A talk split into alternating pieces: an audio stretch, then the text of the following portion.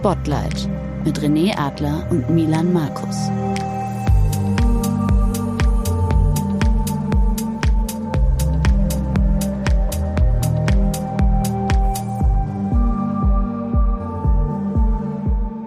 Wir sprechen heute mit Philipp Westermeier. Philipp ist Chef und Gründer von OMR. Mit seinem Team lockt Philipp unter anderem einmal im Jahr ca. 72.000 Marketingverantwortliche nach Hamburg zum OMR Festival. Wir kennen ihn als jemanden, der mehr abseits zuhört, als aktiv den Mittelpunkt zu suchen. Im Gespräch mit Philipp möchten wir herausfinden, ob er es insgeheim eigentlich doch ziemlich cool findet, der gefragte Typ auf der riesigen Bühne zu sein.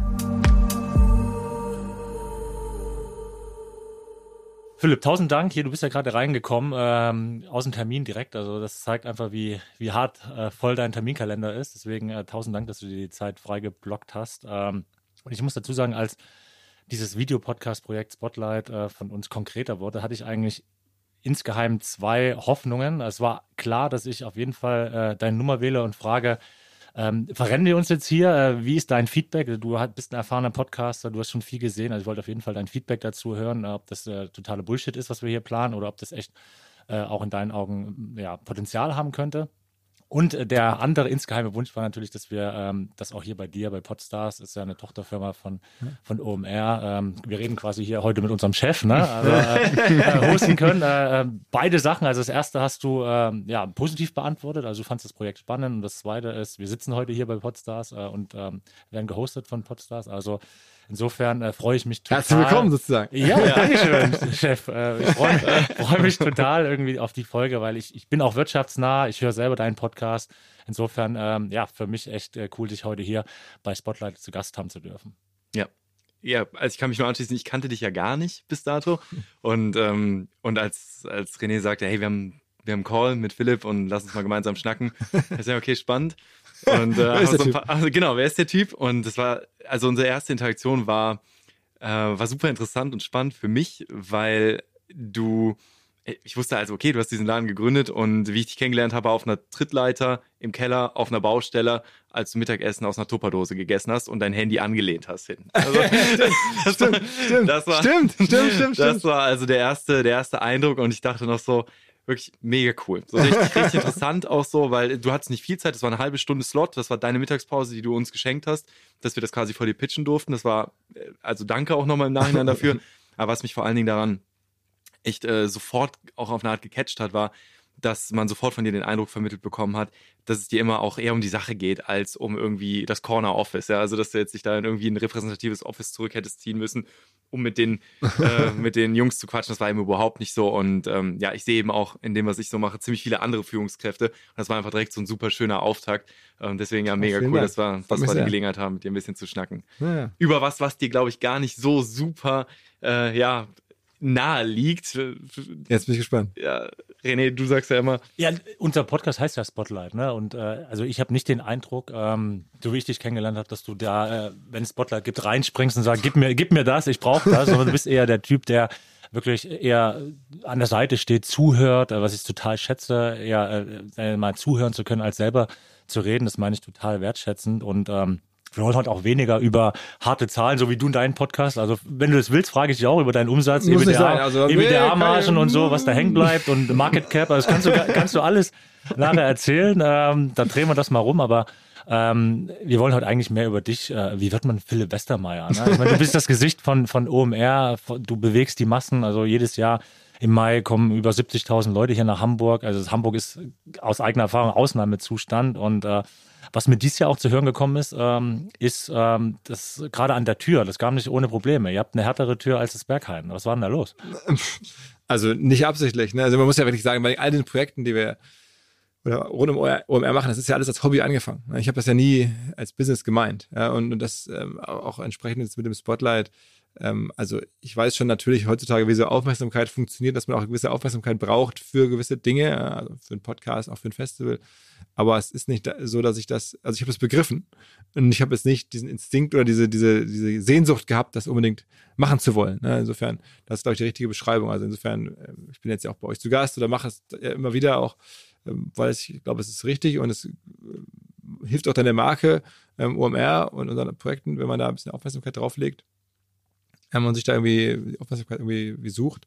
Aber es ist nicht so, dass ich denke, wow, das macht mir so viel Spaß. Das ist, das ist der Grund, warum ich das mache. Das ist nicht der Grund. Das ist irgendwie eher so ein, so ein äh, Teil dessen. Ähm, und bei der harten Tür, ähm, also wir hatten zumindest mal dieses Jahr beim, beim Festival äh, so, dass wir das, das Ticketing ausschalten mussten, äh, 200 Tage vor Eventbeginn, weil einfach klar war, die Venue, also die Messe Hamburg, äh, gibt es nicht her, äh, was wir da an, an Nachfrage hatten. Und ja, so unsicher das immer am Anfang ist, kriegen wir es jetzt voll, kommen jetzt da die 70.000 Anmeldungen. Am Ende war es dann so, drei Tage vorher war es halt dann voll. Und das war noch einigermaßen okay, weil nichts ist schlimmer, wenn es dann eine Woche vorher voll ist. Dann kriege ich tagelang nur Mails von Leuten, ey, hier, ich muss da dringend hin, hier, Ach, die gehen dann auch so. an dich, oder? Ja, zum Teil auch. Dann, aber ich, was soll ich da machen? Dann, wenn dann, dann, eine Woche lang solche Mails kommen, dann hast du natürlich, also nicht, dass die Mails an mich gehen, aber Leute schreiben mir dann, sagen, hey Philipp, hier, ich wollte mir ein Ticket kaufen, geht nicht mehr, kannst du mir bitte helfen? Oder hier, ich habe einen Termin bei, bei euch, kann mir kein Ticket mehr kaufen, kannst du mir bitte helfen? Das heißt, dieses das Event zumachen, heißt ja nicht, dass dann der Nachfragedruck dann sofort weg ist. Das haben sich ja auch Leute auf die Warteliste eingetragen und so. Aber sehr, sehr schwer, so perfekt hinzubekommen, dass sozusagen es ausverkauft ist. Also man hat dann auch die Hallen voll, hat das wirtschaftlich Optimale, ähm, aber trotzdem nicht jetzt tagelang, ähm, dass da jetzt alle drauf gucken und nicht reinkommen. Das finde ich auch total scheiße. Also eigentlich will ich das gar nicht. Aber man kriegt es halt nicht immer genau hin und so war es dann halt. Am Dienstag war das Event und am Samstag haben wir das Ticketing gestoppt. Das war noch okay. Worauf du ja hinaus wolltest, war, dass wir so einen kleinen dass uns jemand gezwitschert hat, dass für dich persönlich die Tür auch recht hart war dieses Jahr und es eine Situation gab, wo der Vater des Events gar nicht reinkam. Ja, ja okay, das, das, ehrlicherweise die Situation gibt es leider äh, für mich jedes Jahr mittlerweile. Aber das hast du gut überspielt. Also, hätten wir fast geschafft. Aber der kommt aus der Politik, der ist nicht nur. Also ich meine, das liegt ja ein bisschen an meiner Verpeiltheit. Dann laufe ich halt irgendwo rum und habe dann mein, mein Ticket nicht dabei oder so. Oder man kriegt ja dann immer so diese, diese äh, Zugangscodes und so und ja, ich weiß gar nicht mehr, es ist wirklich all die Jahre immer wieder passiert, dass ich dann irgendwo mal rausgehe oder irgendwo jemandem was zeigen will. Ja, und dann stehe ich halt da ohne meine Akkreditierung und dann sagen halt die Security halt zurecht, nee, äh, sorry, kannst du, geht, kommst jetzt hier nicht rein. Und ja gut, also am Ende machen die ihren Job ja auch wirklich gut. Das sage ich auch jedes Mal. Dann rufe ich jemanden anrufen und sage, hey, kannst du mir kurz mal helfen? Und dann klappt es ja auch. Und dann, aber dann, am Ende sage ich, hey, ihr habt das gut gemacht, das ist ja richtig. Also, dass ich jetzt da nicht, äh, nur weil ich behaupte, könnte jeder behaupten. Also das, aber ja, ich glaube, bei den Zahlen, das ist ja auch so unglaublich gewachsen. Ne? Also man kennt die Leute auch nicht mehr. Ne? Also ich meine, ich, woher soll ich jetzt die Security-Leute kennen? Woher sollen mich die kennen? Ne? Also äh, und die, ähm, es gibt ja so viele Helfer. Wir haben in den in den Eventtagen, in den zwei Tagen und den Tagen davor und danach ja, fast 3000 Menschen, die bei uns irgendwie mithelfen, rund um das Event. Ja. Und 3000 Leute so ad hoc, da ist es einfach sehr viel, da kannst du, hast du keinen Überblick. Aber ist ja, wenn du es cool nehmen kannst, also ja, ich meine, ja, bin ich ja bei dir. Ja nicht, nicht dass wir dich so einschätzen würden, aber du bist also nicht der Typ, der dann da steht und sagt, hallo, ich bin Philipp Wester. Nee, null. null Jetzt lass mich gefälligst rein hier. Null, null, null. okay. Ja, ja. Wollen wir mal auf dieses ganze Thema Zuhören statt Labern kommen? Ja, also das ist ein Thema, äh, so wie ich dich kennengelernt habe, Philipp. Ne? Also es ist schon wirklich so, du, du äh, führst hier mittlerweile mit OMR, es seid ihr gewachsen, glaube ich, über 400 Mitarbeiter jetzt hier. Also das ist, äh, ist ja quasi auch hier die Venue hier ausgereizt. Wir sind ja mitten in Hamburg in der Schanze. Ähm, du hast das als Hobby gestartet, irgendwie, du, du kanntest jeden. Also ich glaube, das ist ja auch wichtig irgendwie, so, so ein bisschen Family Business Absolut. gewesen zu sein. Äh, man hört ja immer wieder auf Weihnachtsfeiern, äh, dass du sagst, ähm, du kannst über jeden eigentlich eine persönliche Geschichte erzählen. ne? Also das ist jetzt wahrscheinlich gar nicht mehr möglich irgendwie. Ne? Und äh, ich kenne auch so viele Geschichten. In Hamburg läuft man sich natürlich über den Weg. Ich, äh, keine Ahnung, irgendwo mal im, im Hotel auf einer Küchenparty, da, da stehst du auf einmal da, aber stehst irgendwie abseits und hörst zu, und obwohl du eigentlich auch erzählen könntest. Und ich, ich finde, das ist eine Riesenfähigkeit, einfach äh, äh Wissen zu generieren und Informationen zu bekommen durch Zuhören. Und das sehe ich immer wieder bei auch bei äh, richtig guten CEOs, ähm, die einfach besser zuhören können, äh, als selber zu labern. Also ja, was soll ich sagen? Ich versuche das natürlich irgendwie ähm, auch viel aufzunehmen, viel so ähm, jetzt rund in der Firma zu verstehen, was passiert, weil ich, äh, meine, meine eigenen Geschichten kenne ich ja auch. Also deswegen, ähm, ich habe nicht diesen komplette Sehnsucht danach, jetzt sozusagen eine Message zu haben. Ich merke auch tatsächlich häufiger bei mir, dass ich eigentlich, um es mal negativ zu formulieren, so ein bisschen eher meinungsschwach bin. Ne? Also viele werfen uns ja auch vor, oder OMR, dass wir sehr so ausgewogen oder neutraler auftreten, dass wir keine starken Meinungen haben, in gar keine, und das ist auch einfach wirklich bei mir so. Ich habe jetzt nicht das Gefühl, ich müsste jetzt irgendwie eine Message loswerden ähm, oder ich habe jetzt eine besonders starke Meinung zu etwas. Ich weiß, ein paar Sachen sind mir wichtig, ähm, aber es gibt ja wirklich heutzutage sehr viele Leute, die sehr starke Meinungen zu Dingen haben. Das geht mir einfach nicht so. Und deswegen habe ich auch dann nicht so den Drang, jetzt meine eher Middle-of-the-Road-Meinung überall zu verbreiten vielleicht. Kannst du so runterbrechen, was dich als Person am allermeisten treibt? Also die einfache Antwort ist sicherlich Neugier. Ne? Also ähm, ich bin schon auch wirklich neugierig und will verstehen, wie laufen die Dinge und, und Menschen kennenzulernen und so ein bisschen die Mechaniken hinter den Dingen. Also wenn ich immer sehe, da baut jetzt jemand ein neues Hotel in Hamburg, dann frage ich mich, wer ist das? Wer finanziert das gerade? Wenn man das jetzt heute sehen würde, sagen, ach krass, in diesen Zeiten, wer macht denn das? Ähm, und so ist es halt, ja, wenn man in ein Restaurant geht, frage ich mich, wer, wer betreibt das? Wenn man nicht irgendwie eine neue Marke sehe, ich sehe gerade beim René, ach guck mal, der hat auch schon irgendwie eine neue Turnschuhe. Ich ah, okay, sehe ich, kenne ich die Marke. Also so einfach bei Kleinigkeiten im Alltag, auch häufig mit Bezug zu einer wirtschaftlichen Ebene, wenn ich irgendwo ja, in, in, wohin gehe, wo halt Wirtschaft passiert, auf ein Konzert oder mhm. sowas, dann interessiere mich dafür, wie das so läuft. Wie hältst du die Rezeptoren dafür auf? Weil in der Sekunde, wo du ja so operativ unterwegs bist, dauernd selber in irgendeiner Art und Weise in Meetings hängst, in Businesses hängst, selber dir Gedanken über Dinge machst, in Gesprächen bist, ist das nicht auch irgendwann, stelle ich mir vor, ist dann auch diesen die Rezeptoren auch zu und voll? Äh, ist doch meine größte Sorge. Also ich meine, dieses Neugier, ich, das ist ja wieder eine Quelle. Ne? Also auch für meinen Podcast jetzt ähm, der klappt jetzt ja auch eigentlich nur deswegen, weil ich halt da wirklich authentisch neugierig Fragen stelle an, an Leute, die ich spannend finde. Ja. Ähm, und meine Hauptsorge ist immer so, dass irgendwann mal die Neugier versiegt. So, es ist wie so, eine, wie so eine Quelle aus dem Berg, wo dann immer kein Wasser mehr rauskommt. Ich habe ja von dem Wasser auch, lebe ja davon sehr gut, ja, dass ich dieses Neugierige habe. Ähm, und äh, ja, bislang ist das so. Manchmal habe ich so Tage, wo ich dann irgendwann abends im Zug sitze, von irgendwo komme und denke, boah, jetzt brauche ich irgendwas nicht mehr wissen, jetzt äh, mache ich einfach irgendwie, weiß ich nicht, Sportbild oder irgendwie komplett irgendwie ausschalten. Aber ähm, eigentlich, wenn ich dann am nächsten Morgen wieder ein bisschen ausgeschlafen aufstehe, habe ich wieder diese, diese Neugier und, und Interesse so an den Entwicklungen. Das treibt mich, glaube ich, ja. Weißt du, was mich in dem Gedanken interessiert? Ähm, kannst du dich erinnern, wir reden ja relativ oft und wir sehen immer wieder, dass wir doch sehr, sehr unterschiedlich sind. Also ich bin eher der, der arbeiten, der hasseln muss. Also nicht, dass du nicht arbeiten kannst, aber der operativ äh, äh, rödelt, ne? manchmal auch dumm einfach, nur um was zu machen. Das ist vielleicht auch ein bisschen meine ostdeutsche Herkunft. ähm, und du hast mir dann irgendwie noch so ein komisches Zitat jetzt gestern, glaube ich, gezeigt. Irgendwie, ja, der, der, ähm, der Stratege, der muss einfach mal eine Stunde da sitzen und gar nichts machen und einfach mal sich berieseln lassen, ähm, was du dann äh, äh ja auch ab und an machst. Also du, du bist ja eher strategisch arbeiten, operativ arbeiten. Wo würdest du dich eher einschauen? Also, ich meine, als CEO äh, von, von einer Firma, die über 400 Leute äh, führt, du musst ja, du machst ja gerade beides und das ist ja schon eine, äh, eine, ein schmaler Grad. Also, äh, gute Frage. Ich meine, ich, ich auf der einen Seite ähm, denke ich, ähm, ich habe sehr viel Spaß daran, Unternehmer zu sein und Content oder Inhalte Erzeuger, Inhalte, Produzent, äh, Journalist ist übertrieben, aber so äh, Content Creator würde man vielleicht heutzutage sagen, diese beiden Rollen aufzunehmen. Das ist schon mal das, diesen Spagat. Der ist auch nicht einfach mittlerweile mehr, weil es halt sehr großer Spagat ist.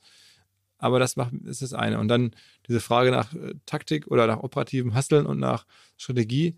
Ich glaube, ich komme da auch eher aus, von der Ursprung, Ursprung her aus dem Hasseln also es gibt häufig irgendwie, bevor ich mir die Karte ganz genau angucke, irgendwo bin ich früher lieber mit dem Fahrrad mal losgefahren und das wird schon irgendwie da, da ungefähr sein. Dann bin ich irgendwie, dann, scheiße, habe eine Straße nicht richtig geguckt, bin ich zu weit gefahren, aber war mir dann auch egal, dann hatte ich nicht die, nicht die Ruhe, die Strategie, also genau zu gucken, muss ich eigentlich hin, sondern ich bin dann schon mal lieber losgefahren und war dann schon mal halb nah dran. Und dann habe ich mit Muskelkraft mich dann irgendwie angenähert. Ähm, und das äh, merke ich immer noch, auch heutzutage, dass ich heute, also ich häufig irgendwelche Sachen äh, mache, ja, wo dann eher so das Prinzip ist, man macht es halt dreimal, einmal wird schon klappen, statt einmal ausgeruht zu überlegen, wie ginge es denn noch besser. Ähm, ja, mache ich es halt über die Menge, irgendwann passt es dann. Ähm, auch beim, beim, bei, weiß nicht, bei, beim, beim Sport, ne? ich dann, früher war ich dann auch, wollte ich irgendwie auch ein bisschen so, so äh, Muskulatur aufbauen, da war ich dann jeden Tag im, im Fitnessstudio, statt irgendwie zu überlegen, wie ist, esse ich denn, wie mache ich Pausen, wie regeneriere ich. Heute äh, weiß ich diese Dinge aber komm halt da so erst der aus, wie René sich selber beschrieben hat gerade. Aber es ist total wichtig, das irgendwann zu switchen. Also irgendwann auch, äh, gerade jetzt auch mit einer Firma, so diese längeren Linien zu sehen und sagen, okay, guck mal, was ist passiert denn da, wie, wie stellen wir es denn jetzt auf? Und da versuche ich immer mehr reinzufinden, also in diese langfristige Rolle. Insofern, das ist schon eine total berechtigte Frage, aber ich komme aus der einen Ecke und versuche mich jetzt immer mehr in die andere auch reinzuentwickeln. Aber es, also ich finde schon, es ist extrem schwer. Also ich habe immer wieder diese Rückfälle von, okay, wenn du dich unsicher fühlst, dann gehst du lieber ins Hasseln, wohl wissend, dass jetzt vielleicht der falsche Weg ist. Ähm, egal wo, ne? Also das gibt dir halt Sicherheit, wenn du was über Jahre so gemacht hast und du bist auch erfolgreich geworden, was du ja ohne Frage bist, dann gehst du halt oft gern mal oder fällst immer wieder zurück. Und da immer wieder zu sagen, vielleicht auch korrektiv von außen, ähm, hier, Philipp, stopp, das ist jetzt der falsche Weg. Ähm, schaffst du das oder Also ich es ist, man fällt da zurück und auch witzigerweise auch bei diesen kleinen Sachen, ne, dass ich ja manchmal irgendwie denke, bevor ich jetzt, also wie gesagt, das sind dann mehr so im Alltag auch Sachen, wo ich denke, die löse ich dann halt durch extra Anstrengung statt durch ruhigeres Nachdenken und ruhigeres Recherchieren. Häufig ist ja am Handy, dass ich genauer nachgucken könnte, wann fahre ich denn jetzt am besten wohin. Dann denke ich mir, okay, wenn ich mir jetzt einen Roller schnappe, dann werde ich schon äh, den Zug noch kriegen, so ungefähr, statt zu überlegen, naja, wenn du jetzt eine halbe Stunde wartest, dann kriegst du den nächsten, dann bist du drei Minuten später da. Ähm, aber dann bin ich schon auf dem Roller und auf dem nächsten Bahnhof, so ungefähr. Ähm, also ich übertreibe jetzt aber so, so vom, vom Ding. Ähm, und versuche halt da in die, in diese ausgeruhtere Rolle reinzufinden. Was natürlich total hilft, ist, dass man ein Umfeld hat, also jetzt auch bei mir verschiedene Kollegen im Team, die jetzt entweder absichtlich oder unabsichtlich das alles ein bisschen runterbremsen. Das wäre sowieso auch eine, eine Frage, die wir an irgendeiner Stelle des Gesprächs dir unbedingt stellen wollten und ich finde, es passt einfach jetzt unheimlich gut. Wir haben jetzt ja schon mit einigen Menschen gesprochen und gerade in, in Zeiten des Erfolgs stellt sich ja manchmal die Frage, wer, wer ist ein Korrektiv, wer, wer hat auch quasi so ein bisschen die Erlaubnis, einen zu challengen, auch in, in verschiedenen Situationen. Und jetzt ist dein Unternehmen ja über die Jahre sehr stark gewachsen. Und wenn wir hier reinkommen, dann erleben wir eine unheimlich äh, fröhliche, ähm, sehr produktive und auch wertschätzende Atmosphäre und Kultur in dem Unternehmen, ne? ähm, die wir auch in dem Projekt ganz, ganz stark fühlen. Mm. Jetzt ist das Unternehmen so groß geworden, dass du ja eben natürlich auch die persönlichen Beziehungen einfach nicht mehr auf der gleichen Ebene wirst halten können, bis in die kleinste Verästelung hinein.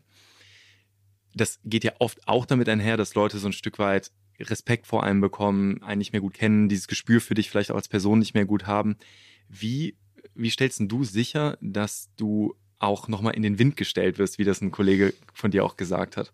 Also, ähm, ich versuche natürlich, wenn wirklich alle das auch sagen. Also ich versuche jetzt nicht zu sagen, es gibt jetzt nur noch, weiß ich nicht, äh, meine Frau oder meine äh, Kollegen in der Geschäftsführung oder sowas, sondern äh, bestenfalls trauen sich das die meisten noch oder, oder erleben dann halt, wenn sie neu hier anfangen und vielleicht ein bisschen Respekt haben, ähm, durch echte Situationen, wo ich dann halt irgendwie einen anderen Kollegen anspreche, der mich anspricht, so, okay, also so geht man sich miteinander um, ähm, dass sie sich das auch trauen können. Ne? Dass sie dann am Tag eins Respekt haben, am Tag zwei erleben sie dann, wie ich da mit einem Kollegen von denen rumfotzel oder äh, der mir irgendwie einen Spruch drückt und dann ähm, am Tag drei sind sie dann auch ein bisschen mutiger. Ähm, und das, glaube ich, das kannst du nur durch sozusagen das, das Ausleben, das Zulassen, ja, auch selber die Gespräche suchen, ähm, ich, das versuche ich. Ob das jetzt gut klappt, es wird sicherlich hier Leute geben, die sagen, ach, das habe ich so noch nicht erlebt, ja, weil es auch schwierig ist. Aber ich denke schon, dass die viele sich auch trauen äh, und auch, dass ich das auch dann häufig mal in größeren Runden anspreche und sage, hey, hier hat jemand gesagt, das und das sei nicht optimal oder das und das finde ich nicht gut und dann auch, wertschätzend sage, das war wichtiges Feedback für uns oder gut, dass es rauskam. Genauso im Kleinen. Also es gibt bei uns auch das, das gute Beispiel von, von, von meinem Audioproducer, der meistens bei meinen Podcasts mit dabei ist, der dann auch halt irgendwie immer sagt, wenn ich sag, Mensch, boah, da, das hat mir nicht so gut gefallen und so, weißt du, weil sonst, wenn du jetzt eine Podcastaufnahme hast, dann sind ja nachher immer sich erstmal alle einig, das war jetzt total toll. Es ist total schwierig, da auch dann. Das kennen wir gar nicht. Äh, genau, genau, aber da, ja, habe ich jetzt den Audioproducer, den, den, den Chris, und der dann auch nachher dann unter vier Augen gesagt, das hatte ich hast jetzt nicht so gut gemacht, oder da hätte nochmal, eigentlich hätte ich mir jetzt noch mehr, mehr gewünscht. Das muss man versuchen, ja, schon irgendwie zuzulassen durch, durch Vorleben, durch äh, positiv rückmelden, ähm, durch auch im größeren Kontext positiv rückmelden. So halt. Ne? Hm. Du?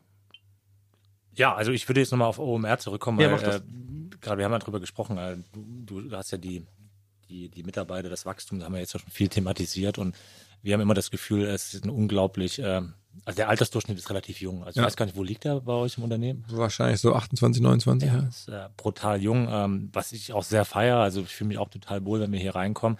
Aber es ist natürlich oder birgt natürlich dieses Wachstum auch immer wieder äh, Gefahr, die, die Top-Talente, die, die High-Performer irgendwie äh, zu verlieren. Also ich weiß nicht, wie das ist, ob wir eine hohe, wahrscheinlich schon eine hohe Fluktuation an, an Talenten haben, die dann vielleicht irgendwie weitergehen, äh, besser bezahlte Jobs. Also seht ihr oder siehst du das OMR wirklich als, als Plattform, die die High Potentials auszubilden, äh, wohl wissen, dass die dann, dass das normale Lauf der Dinge ist, dass sie weiterziehen? Oder ist es so, wir haben ja gerade am Anfang gesagt, wie wichtig das ist, auch diese alten familiären Bindungen, so wie du groß geworden bist, zu pflegen oder die Prozesse auch langfristig so bei OMR aufzustellen, dass du halt Mitarbeiter über Dekaden halten kannst? Oder sagst du, das, das ist in diesem Setup nicht möglich? Nee, das versuche ich total. Also ich, es gibt eine Geschichte von einem Kollegen Simon, wo ich sage, ich hoffe, dass eines Tages der Tag kommt, also nicht, weil ich mir den herbeisehne, aber wenn wir beide älter sind oder alt sind ähm, und dann machen wir gemeinsam hier so einen OMR-Museumsverein und du, du, führst hier die Touren und ich führe die Touren über, durchs OMR-Museum und wir zeigen damals vor 20 Jahren, das war die, das Equipment von dem und dem Künstler, oder das war das war die Bühne damals und so. Ähm, äh, und dann sage ich, du machst da an dem Museumsverein. So, dass, äh, um halt zu zeigen, auch langfristig, ich habe das selber erlebt, eigentlich mal bei IWC, der Uhrenmarke, da gibt's auch so ein Museum, dann führen da so ehemalige Mitarbeiter, die in Rente sind, führen da durchs Museum und zeigen dann halt so Leuten da das, die IWC-Anlagen und, und das, so das ganze Gebäude und da die ganzen, ja, auch. Äh, Aber das ist ja super Übergang zu der nächsten und Frage. Also das versuche ich halt bei uns auch reinzubekommen. Also das will ich, dass der, dass, dass bei uns so sowas entsteht, ob es jetzt ein Museum ist oder was ähnliches, aber dass da die Leute halt lange da sind und man muss auch sagen, wir hatten jetzt natürlich Jahre, äh, Jahre, wo wir sehr gewachsen sind. Und dann hältst du die Leute natürlich auch leichter, weil alle hier Karriere machen. Du kommst hier an, ähm, in einer Firma mit 20 Leuten, ähm, bist dann Nummer 21, dann ist die Wahrscheinlichkeit, wenn es weiter so wächst, groß, dass du dann irgendwann, wenn die Firma 100 Leute hat, hast du schon ein Team von 5, 6 Leuten. Und wenn die Firma 200 hast du ein Team von 20 Leuten. Und so hat es natürlich in den letzten Jahren viele äh, Kollegen oder äh, Kolleginnen ähm, hier erwischt, dass die einfach hier sehr, sehr gut haben wachsen können. Angefangen als Praktikant und zwei Jahre später Geschäftsführer. So, ne? also aber so was hat es wirklich gegeben.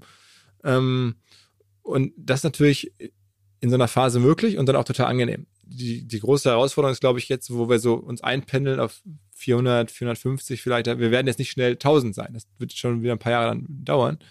Und dann jetzt in der jetzigen Phase halt dann auch die Leute zu binden. Wenn jetzt nicht mehr so ganz so schnell und wenn nicht mehr jeder, der jetzt als 400. kommt, sofort ein Team haben kann. Ähm, mal gucken, wie es dann gelingt. Aber in den letzten Jahren war die äh, Fluktuation wegen des Wachstums, glaube ich, ähm, sehr gering. Plus, was man als letztes noch überlegt ist, oder was ich sagen würde, ist, dass ich es auch nie so darauf angelegt habe, wirklich jetzt High Performer zu holen. Also jetzt der, die Person, die jetzt äh, Top-Uni, BWL-Studium oder, oder sowas, äh, Quantenphysik und jetzt in die Wirtschaft und möglichst schnell äh, sehr reich werden. Das haben wir hier immer mal wieder gehabt, so Personen, aber ganz wenig. Eigentlich haben wir mehr über das Netzwerk aus dem Freundeskreis rekrutiert. Auch typisch für eine junge Firma. Ne? Ähm, und dadurch haben wir dann auch jetzt Leute, die jetzt nicht diesen harten Top-Performance-Druck in sich tragen. Also das mag manchmal schaden, aber da, die kommen dann mehr aus der Leidenschaft für die Sache, äh, mehr aus einfach dem Spaß an der Arbeit selber und nicht so aus der Karriereperspektive. Und das hat uns bislang sehr geholfen. Das heißt, die bleiben auch länger. Die sind da vielleicht nicht ganz so super end-smart wie, wie, wie, wie Leute, die jetzt aus, aus, aus Harvard oder aus, aus der WHU oder so kommen aber das brauchst du auch nicht für alle Positionen. Und da ist dann andere Fähigkeiten sind da viel besser. Und das höre ich auch tatsächlich von immer wieder jetzt auch äh, Chefs, an denen ich näher dran bin, dass sie sagen, es hilft mir jetzt gar nichts, die ganze Garde an, an, an Topstars, die man du wirst aus dem Fußball wahrscheinlich auch kennen. Du brauchst ein paar, die mit ihrer Rolle happy sind, die jetzt nicht sofort morgen Kapitän sein wollen, nicht sofort morgen am liebsten das Angebot von Bayern am Tisch hätten. Ähm, sondern die erstmal sich unterordnen, die, die, die auch Spaß haben, was zu machen und jetzt nicht darauf Wert legen, jetzt sofort möglichst eine schnelle Abteilung zu leiten. Und ähm, das hat sich bei uns natürlich ergeben, weil die Leute halt aus dem Freundeskreis und, und das sind normale Menschen, ne, die aus dem Umfeld kamen und nicht jetzt so stark von irgendwelchen Stellenbörsen oder, oder von so, wo man so Karriereleute auch herbekommt. Aber hau mal nochmal so ein paar Parameter raus. Du hast gesagt Leidenschaft, also das würde mich schon äh, interessieren, wie du äh, recruitest. Also ähm, worauf schaust du da genau? Also äh, als ich das, die ersten Leute alle geholt habe, da ging es wirklich um Bauchgefühl. Und das, was mich total überzeugt hat, ist, wenn die dann im Gespräch gesagt haben, ja, also wenn wir uns jetzt hier wirtschaftlich einigen können, dann habe ich gesagt, ja, was stellst du denn vor? Und dann haben wir uns ausgetauscht. Dann meinte er, ja, das fände ich jetzt fair. Und würde ich jetzt anfangen. Also wenn die im Gespräch sagen, dass sie loslegen würden, das finde ich super. Also das ist so mir tausendmal lieber. Und der typische High-Performer, was würde der sagen? Der würde im Gespräch sagen, ja, spannend, finde ich toll, äh, danke fürs Angebot. Ich habe jetzt noch zwei, drei Gespräche, würde mich dann in der Woche nach Ende der Gespräche zurückmelden. Das ist auch okay, total fair aber jemand, der im Termin sagt, ich will es gerne machen. Ähm, aber so bist du ja auch. So bin ich auch, ja. Du sagst, komm, ich fahre einfach mal los mit dem Roller und ja. guck, wo ich hinkomme. Also du, du machst ja, du bist ein Typ, der macht. Genau, und das, das finde ich aber dann auch, äh, das, das erkennt man dann an so einer Kleinigkeit, dass dann die Leute im Termin sagen, ähm, also wenn, oder wenn du mir das jetzt hier bezahlen würdest als Gehalt, dann wäre ich dabei. Oder wenn, ich, wenn wir uns dann über das Gehalt sprechen, ich sage, ja, und ähm, wann, wann kannst du mir ein Feedback geben? Dann sagen wir, ja, ich wäre dabei. Also das ist halt so ähm, schon mal schon mal natürlich ein super Signal. Und darauf habe ich am Anfang jetzt gar nicht so bewusst, aber es ist mir immer wieder aufgefallen, dass man dann irgendwie da äh, damit erfolgreich Leute holt ähm, oder Leute, die dann auch funktionieren für uns. Ähm, ansonsten, worauf schaut man noch? Also ähm, klar, du guckst dir so ein bisschen an, was haben die gemacht, aber ich glaube, die Kunst ist natürlich auch, jetzt gerade bei einem Startup, ähm, zu gucken, was gibt's für Qualifikationen abseits von reinen Noten. Weil die Notenbesten, die gehen halt häufig immer noch nach wie vor gerne dann zu Unternehmensberatungen oder zu, zu Porsche oder ich weiß nicht, wohin Audi. Ähm, Basiert ihr euch noch als Startup? Äh, bestenfalls schon. Also ich, ich würde schon noch gerne eins bleiben. Wir sind wahrscheinlich jetzt streng genommen keins mehr, aber wir, viele Leute kommen schon noch zu uns und sehen uns als ja, Grown-up oder wie das immer. Also wir sind sicherlich jetzt nicht eine Unternehmensberatung und nicht irgendwie Audi so, ne? Der, der Arbeitgeber mit der jahrzehntelangen Historie und der Marke, die die auch die Großeltern kennen. Bei uns ist ja so, das adressiere ich auch immer bei jedem Gespräch, wenn jemand bei uns anfängt, der hat immer das Problem, sagen wir mal, da kommt jetzt irgendwie eine Kollegin aus Dortmund, ähm, dann erzählt ihre Eltern, ich fange jetzt bei OMR an. Der Vater ist dann irgendwie Lehrer in Dortmund und die Mutter ist, weiß ich nicht, Bibliothekarin in Dortmund. Dann sagen die, was ist denn OMR? Ja, die machen so eine Messe und so Podcasts wie eine Messe und Podcast. Was man, das heißt, und dann ist es für die Kinder teilweise auch so ein bisschen, die wollen ja, dass ihre Eltern stolz sind und happy sind. Und bei jungen Firmen wie OMR kannst du das gar nicht so leisten, weil das ist, das, das, das kennen dann die Eltern nicht und die Großeltern erst recht nicht. Wenn dann der, der, die Enkelin dann sagt, ich habe jetzt einen Job und die 70-jährige Großmutter sagt dann, ja, wo denn ja in Hamburg bei OMR? Ja, mein Schatz, was machen die denn? Ja, die machen eine Software-Review-Plattform. Äh, ist ja für die, so. Und das ist ja für die Kinder auch ein bisschen traurig, denke ich immer so. So ging es mir selber auch, wenn ich meiner Oma erzählt habe, was willst du machen? Die war so, ach, ich mache mir so Sorgen um dich. Ähm, was du da machst in Hamburg, ja, aber du warst doch früher beim Verlag, das war doch vernünftig. Ähm, was jetzt mit der Messe, klappt das denn noch alles?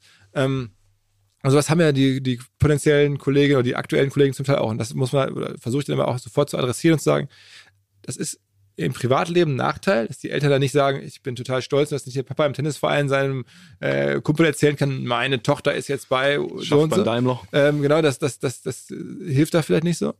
Ähm, aber für die Firma, in der wir jetzt hier arbeiten, ist natürlich ein Riesenvorteil, weil im Umkehrschluss heißt das ja auch, dass man uns nicht so kennt, dass es das Modell recht neu ist, dass es innovativ ist. Das will man ja immer haben, dass es halt irgendwie was ist, dass es nicht so viele machen.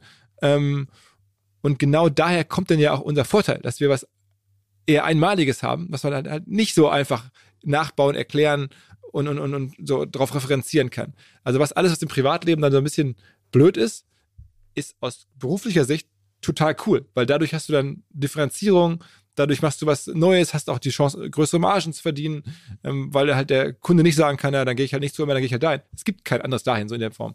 Ähm, und das ist eigentlich äh, das, was ich versuche zu erklären und ähm, wie ich auch die, die, Leute versuche, so kam ich drauf, bewusst abzuholen. Denn diese, diese Top-Performer, die dann auch ihren Eltern erzählen wollen, ich habe ein 1,0 Abi und ich habe einen 1,0 Diplomabschluss oder Masterabschluss und jetzt bin ich bei McKinsey, die kommen nach wie vor nicht unbedingt zu uns. Die wollen dann halt zu der Unternehmensberatung und wo dann der Tenniskumpel oder die Großmutter auch weiß, jetzt ist der, die äh, versorgt.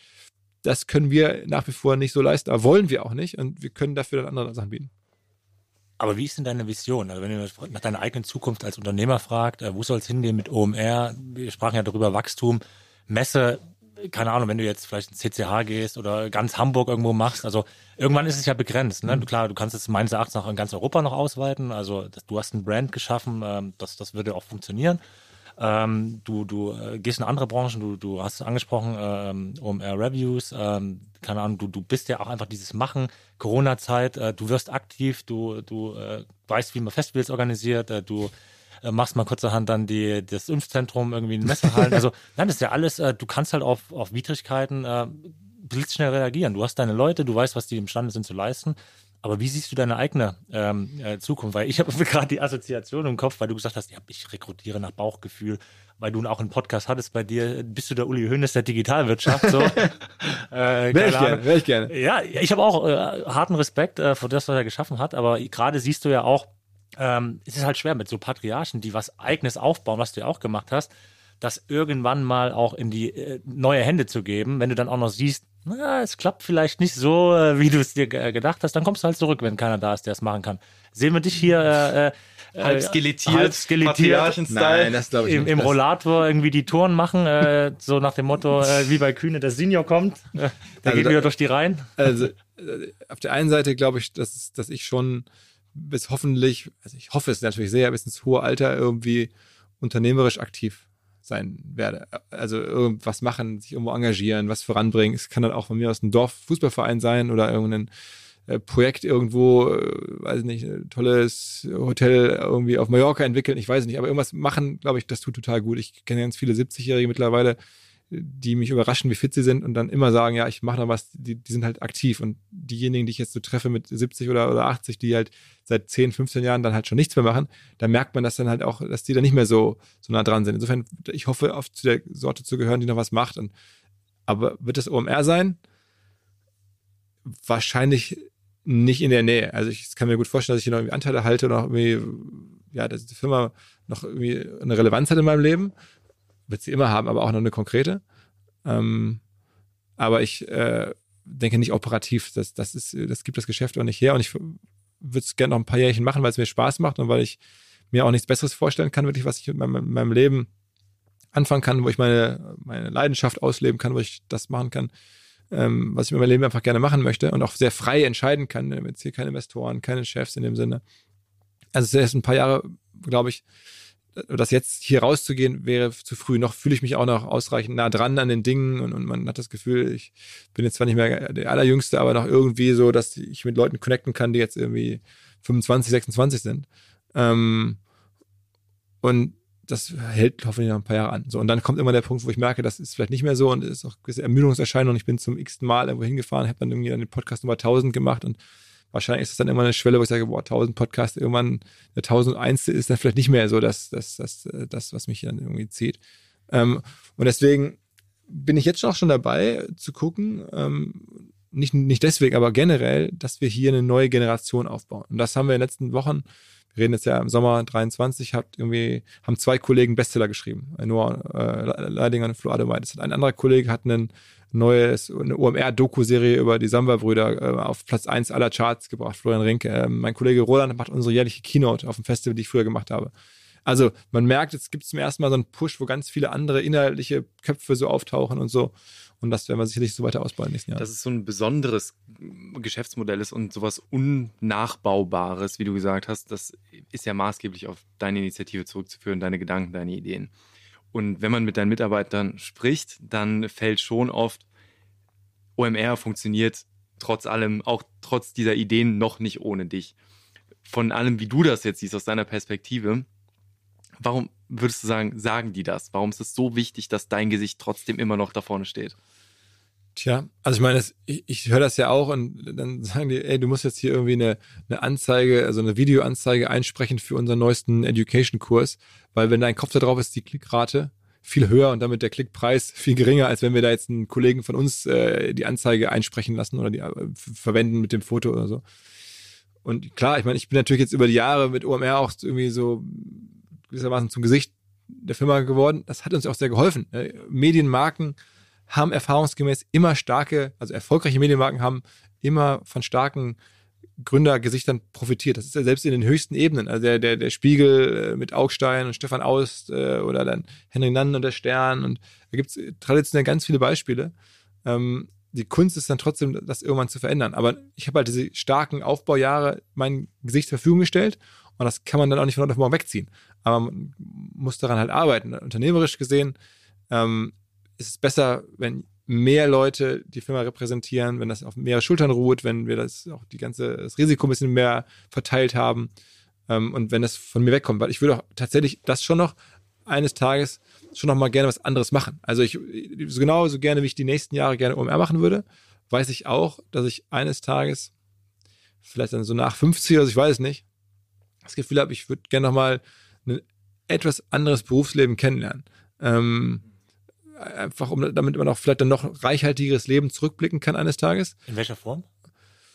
Ich kann es dir noch nicht mehr so genau sagen. Also es könnte sein, dass man vielleicht, es klingt jetzt überraschend, weil alle sagen, die das wir erlebt haben, mach's bloß nicht, in einem größeren Konzern ähm, zu arbeiten, vielleicht auch in einer Leitungsfunktion, logischerweise würde ich den schon auch gerne machen, ehrlicherweise, aber in einem größeren Unternehmen nochmal reinzuschauen, ähm, vielleicht irgendwo an einem, an einem ja, Projekt zu arbeiten, mit das jetzt komplett neu gestartet wird, das jetzt aber nicht sich darum dreht, äh, Festival, Podcast oder so, das würde mich schon immer reizen. Also ich ähm, äh, Ob es dann so kommt, weiß ich nicht. Aber am Ende optimiert man ja sein Leben darauf, dass man, wenn man zurückblickt, möglichst ein reichhaltiges, ausgefülltes Leben hat. Und ich kann mir vorstellen, ich weiß nicht, wie sein wird, aber wenn ich jetzt eines Tages dann ins, weiß ich nicht, 20., 30. Jahr OMR gehen sollte, dass man sagt, okay, so, so geil ich das irgendwie finde, da auf der Bühne spannende Leute zu treffen oder generell zum Dinner einzuladen und da den größten Firmen der Welt Messestände zu planen. Irgendwann hat man es dafür schon mal gemacht und denkt sich, Mensch, dann habe ich meine Chance, Lebenschance ja doch nicht optimal genutzt, eine große Varianz reinzubringen. Also ich, ja, ich meine, ich gucke mir auch so, so Biografien an, wo jetzt hier René dabei sitzt, fällt mir gerade Bobby de Kaiser ein. Kennst du vielleicht auch irgendwie? Ja, ja, der äh, Gründer. Äh, genau, genau, früher ja auch äh, Fußballtorwart, auch auf hohem Niveau bei Bayern München, äh, zweiter Torwart gewesen, macht jetzt schon wieder ein Hotelprojekt auf den Philippinen, lebt da jetzt auf Mallorca. Auf seiner eigenen Insel, oder? Ähm, genau, genau, genau. Dedon Island da gekauft, ne? Dedon hat er verkauft. Hat er verkauft, dann nochmal wieder gekauft, wieder verkauft. Also wahnsinnig, wahnsinnig umtriebiger Typ, hat auch äh, ja ein Privatleben mit verschiedensten Rückschlägen gehabt. Aber wenn man ihn so jetzt von ihm hört oder ihn so mit ihm kommuniziert, ist das so jemand, der da jetzt da gerade auf seiner Finca auf Ibiza da baut und oder, oder lebt und Sachen macht. Das ist schon so, wo ich denke, klar, Dedon war das Herz wahrscheinlich seines, seines Lebens, aber der kann auch zurückblicken auf einen, auf einen in dem Falle Fußballprofileben. Ne? Das, so, und ein paar Facetten im Leben drin zu haben. Ein paar ähm, Leben in einem. Ich, ja, würde ich mir schon irgendwie wünschen, als nicht zu sagen, das war der Typ, der 70 Jahre lang UMR gemacht hat. Mhm.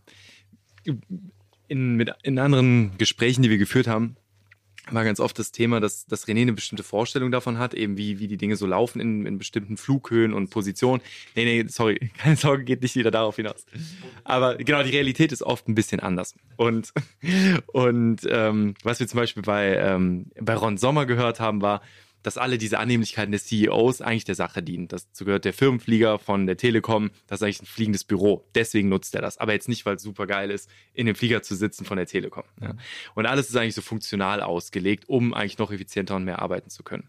Und so wie wir dich kennengelernt haben, ist das ja eben eher diese, dieser Hintergrundmensch, der zuhört und nicht so ganz krass diesen Lichtkegel selber sucht. Und deswegen, wenn du wenn du bei deiner eigenen, bei deinem eigenen Festival auf der Bühne stehst, wenn du auf der großen Bühne bist, wenn du dein eigenes Podcast-Projekt machst. Ist das für dich etwas, was du insgeheim auch schon genießt und so ein Teil auch in dir schlummert, dass du das schon auch mal nice findest, in diesem, in diesem Lichtkegel zu stehen? Oder aber ist das wirklich auch so was Funktionales, weil du sagst, ich verstehe, wie das Game funktioniert und das ist eben Teil davon, um erfolgreicher zu sein? Also klar, wenn ich jetzt auf ein Event eingeladen bin, weil die mich da für meine Bühnenperformance schätzen oder so, dann finde ich es natürlich cool. Ne? Gar keine Frage. Also ich meine, ich, ich schäme mich dafür überhaupt gar nicht und ich mache das irgendwie auch gerne und ich kann auch so eine, so eine, so eine Rampensauigkeit, glaube ich, irgendwie anschalten. Mhm. Ähm, und, und also jeder hat ja eine gewisse Eitelkeit. Ne? Wenn ich dann merke, da schreibt jemand irgendwie den Podcast, habe ich mega, mega, mega, gut gefallen oder ich irgendwelche anderen Leute, die ich selber schätze und irgendwie kenne, vielleicht gar nicht persönlich, aber aus den Medien, äh, dann irgendwie posten, hier, habt das gehört, äh, total cooler Podcast. Klar bin ich da stolz drauf und finde das dann auch super.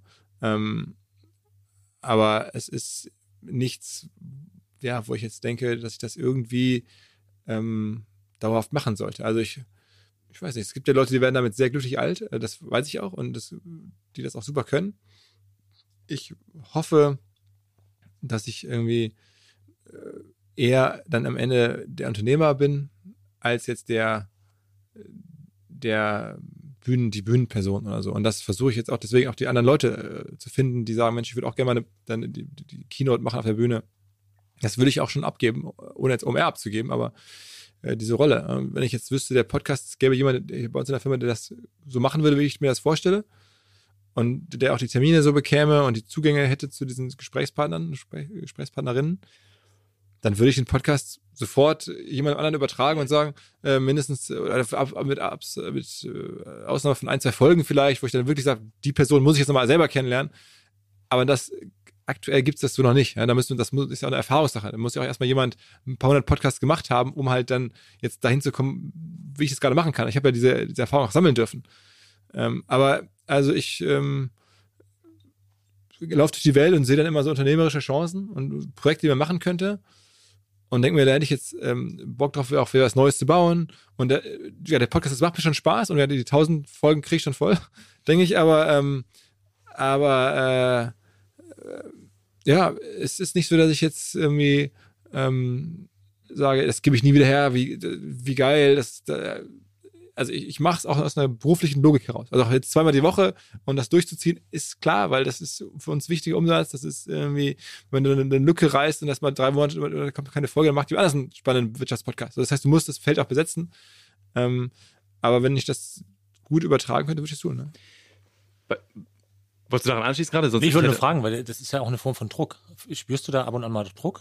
Also beim Podcast, ja, bei mir, also generell schon, klar. Ich meine, wenn du 70.000 Tickets verkaufst und Leute äh, kommen hierher oder die Firmen äh, kaufen sich hier Messespace und, und, und, eine Präsenz ein, dann erwarten die auch einfach was dafür. Das ist, das ist mir vollkommen klar. Und wenn dann da die Fachmedien und teilweise da darüber berichten, jetzt geht's bald wieder los, natürlich hast du da Druck, dass das jetzt irgendwie auch alles läuft. Und bei einem Podcast, wenn sich da dann irgendwelche Top-Leute da die Zeit nehmen, ähm, auch Hörer damit identifizieren, jetzt ein ganzes Team dahinter steckt, ähm, da habe ich schon Druck und mache auch manchmal Folgen, wo ich denke, pff, eigentlich ich, ist die Neugier, von der ich am Anfang sprach, ist heute nicht bei 100 Prozent, ist schon äh, der Neugierindex eher bei 80 Prozent.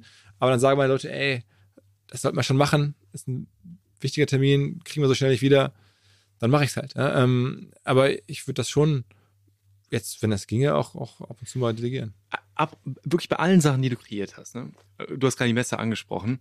Was man ja auf jeden Fall sagen kann, ist, dass du ja eigentlich eine Pilgerstätte kreiert hast. Für, ja, wirklich. Ne? Also das, ich lebe jetzt im Moment in der Schweiz und auch von dort alle Unternehmen, wo ich, mit denen ich da in Kontakt bin, wo Menschen arbeiten, die in, in irgendeinem Bereich im digitalen Marketing tätig sind, auch die kommen. Ne? Das ist also nicht nur, ist ja nicht nur Deutschland, sondern überall.